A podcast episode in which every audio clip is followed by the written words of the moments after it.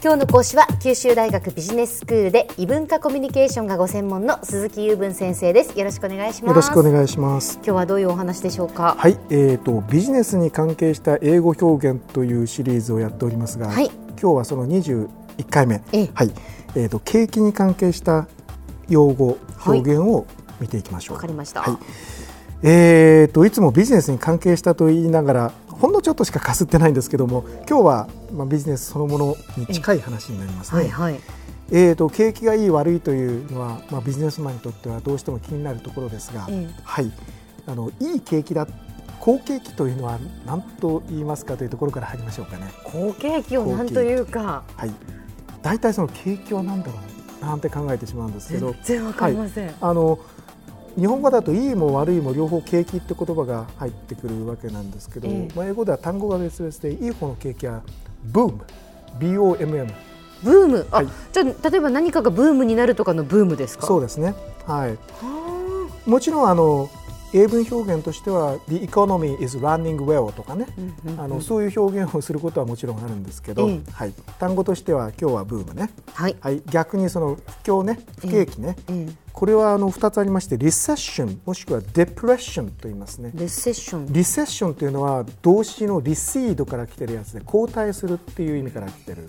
それからデプレッションというのはあのいわゆる躁うつのうつという意味もあるはい。ぐらいで、えーとまあ、落ち込んでるということですね、うん。まあ、どちらか使います、はい、さて景気はなるべく皆さんにとっては回復してほしいものなんですけど私などなんか景気のいい時代というのをすっかり忘れてしまいまして 最近の人たちはもう生まれてからずっと今まで不景気だっていう人も多いと思うんですけどね。はい。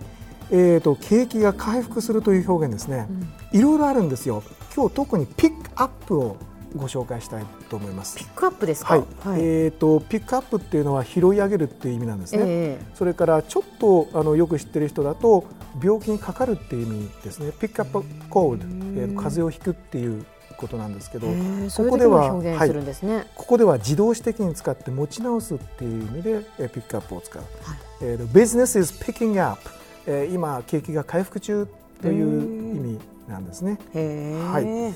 さてどんどんいきましょう、はい。えっ、と景気ってのは値段の上下を伴うわけなんですけど、値段が上がること下がること、うん。えっ、と一番簡単な単語は上がる方は rise、はい。下がる方は fall ですよね。もう上がる下がるそのままでいいんですね。ですね。えー、と下がる方は drop という人もいますけど、うんうんうん。はい、でそれをもう少しハイクラスの単語で言うと、いい高く上がる方は appreciation あ聞いたことありません？アプリシエーション聞いたことあります。あのー普通動詞で appreciate と言って感謝するとか褒めるとかっていうので使うんですよね。そうですね昔あのよく経済用語ってちょっと違った意味で使われる単語が多いという話をしましたけども、はい。はいそれの一つですね。 appreciation 高騰する値段が高くなる、低くなる方 fall ですけどこれもあの appreciation の反対語で depreciation あ depreciation。などと言います、はい。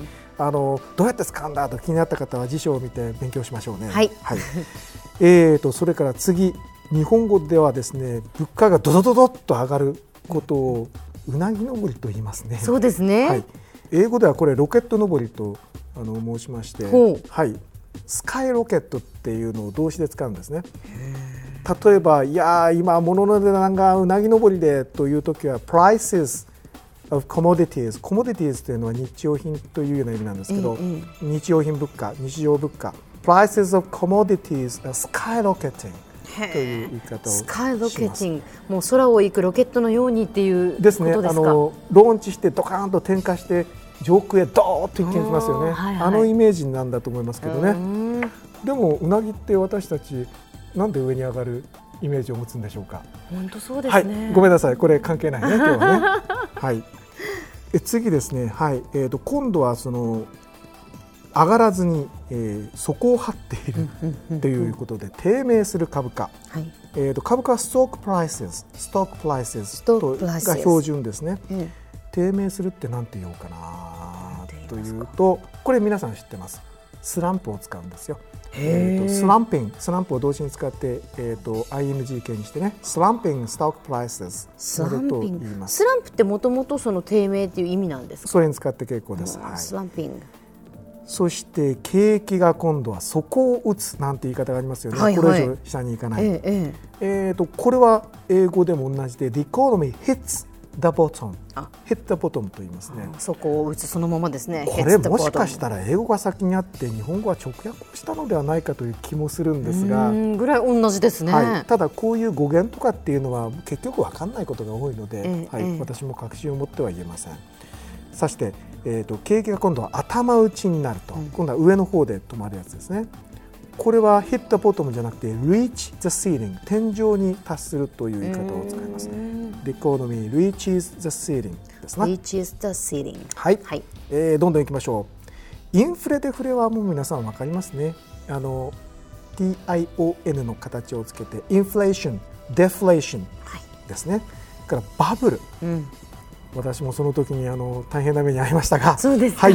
えー、とバブル経済バボーエコノミーと言いますね。あ。バブルはあの泡ですよね。ね。まさにはい。泡沫のようなということになるわけなんですけど、はい。あのイギリスでもずいぶん前にこういう、えー、とバブルの事件などというのがあって、何世紀も前の英語の表現にバブルがあるんですよ。そうですか。古い言い方なんですね。なんかバブルっていうとね新しいこう単語のように思いますけれどもね、えーもう昔から使ってるわけなんですね。経済用語として昔から使われて、ている、はい。そしてバブルの崩壊、はい。えー壊れるのは何だろうと思うんですけどこれ破裂するといってバブルバーストあバー。ストバーストあのタイヤがパンクするときにバーストするっていうあええれですね、はい。が使われます。はい。最後にね、うんえっ、と一つ問題、えっ、と世界大恐慌ってのがあったでしょ？ええあれは多分経済の話をしているとどっかで出てくる話だと思うんだけど、なんていうかご存知ですか？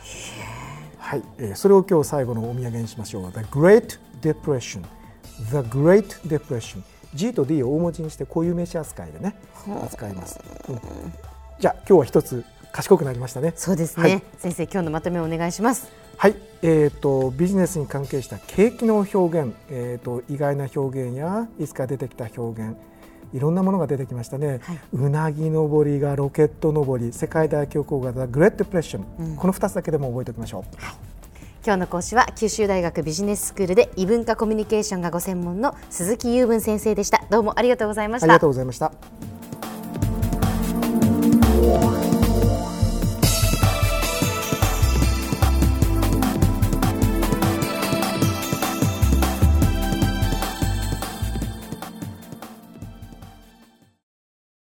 ゾクゾクグイグイメラメラつながる。ゾワゾワ。ハラハラ。メキメキ。つながる。ズキズキ。モワモワ。ホカホカつながる。キリキリ。ざわざわキュンキュン。ガンガン。ワクワク。うずうず。ドキドキ。ルンルン。バクバク。九州人のいろんな気持ちつなげます。九州から輝こう。キラキラつながる。 QTnet